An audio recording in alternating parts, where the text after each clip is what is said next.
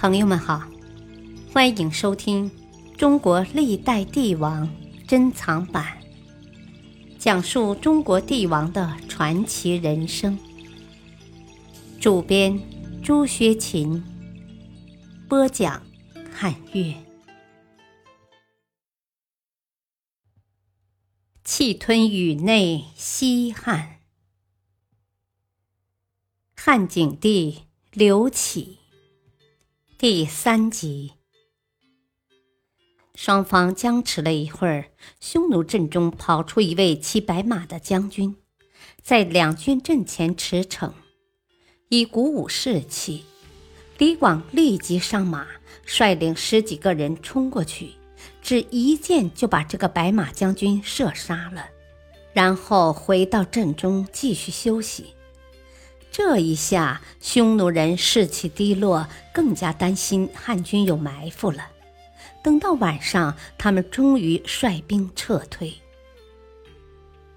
还有一次，李广外出打猎，回来时已经天黑了。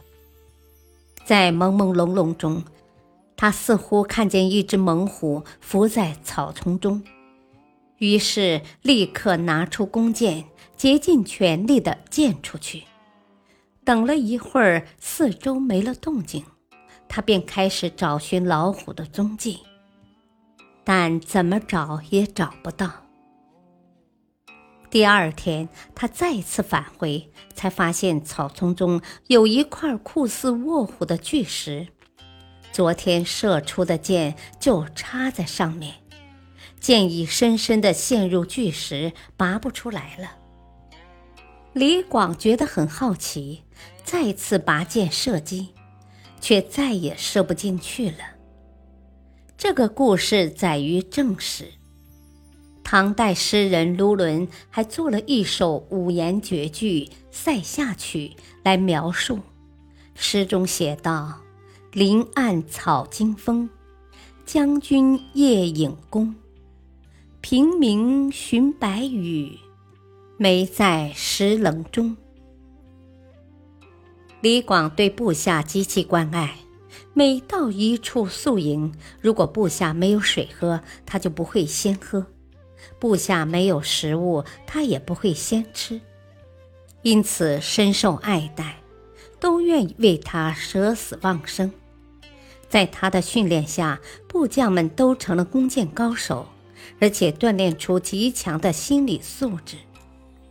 即使匈奴骑兵冲到眼前，他们依然连眼睛都不眨，然后开弓放箭，命中率极高。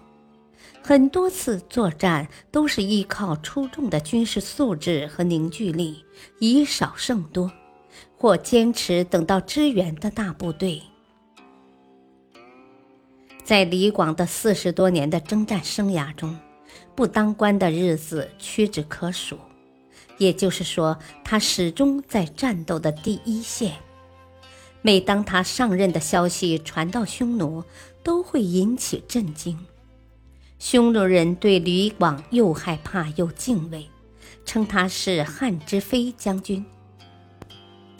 能够在敌人那边得到如此高的评价，李广可以说是汉军第一人。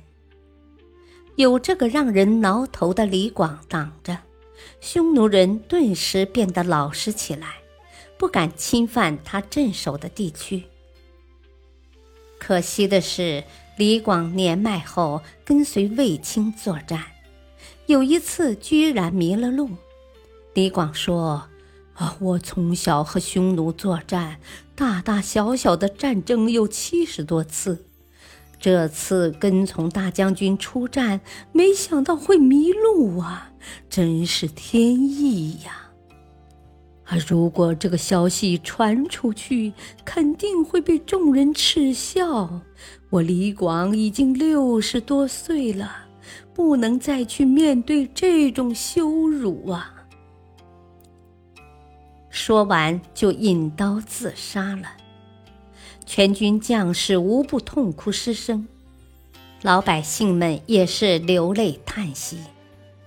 在中国历史上，很少有这样极具个性的将军，不管输赢，他都保持了一个军人的本色和气度。每到一个地方，他就会与匈奴交战，这样就牵制了匈奴人，让他们没有时间去考虑如何进攻汉朝，而只顾对付这个勇猛凶狠的敌人了。李广是将门之后，而且有一套非常适合塞外的治军方法。他的部队简单机动。长于应变，所以司马迁称赞他说：“勇于当敌，仁爱士卒，号令不凡，师徒相之。”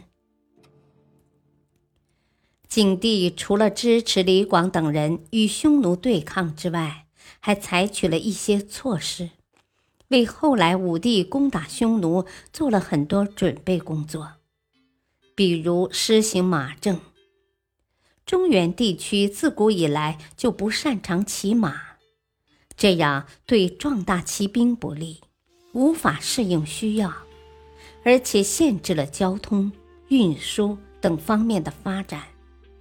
景帝即位后，继续进行马政建设，他下令扩大设在西边，如北地郡；北边，如上郡的马院。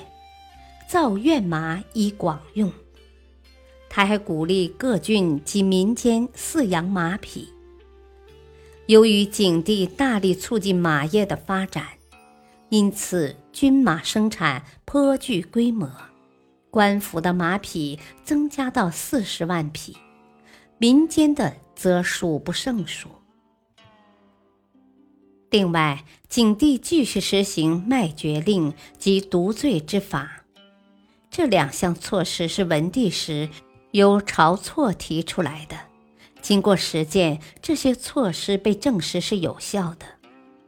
因此，景帝即位后使它更加完善。他还将大批喜民充实于边地，也就是我们现在说的移民，成为一支兵农混一的垦戍队伍。也就是军队防守，减轻了内地百姓的徭役。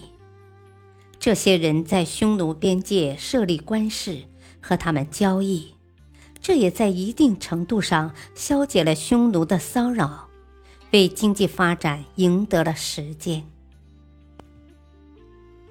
感谢收听，再会。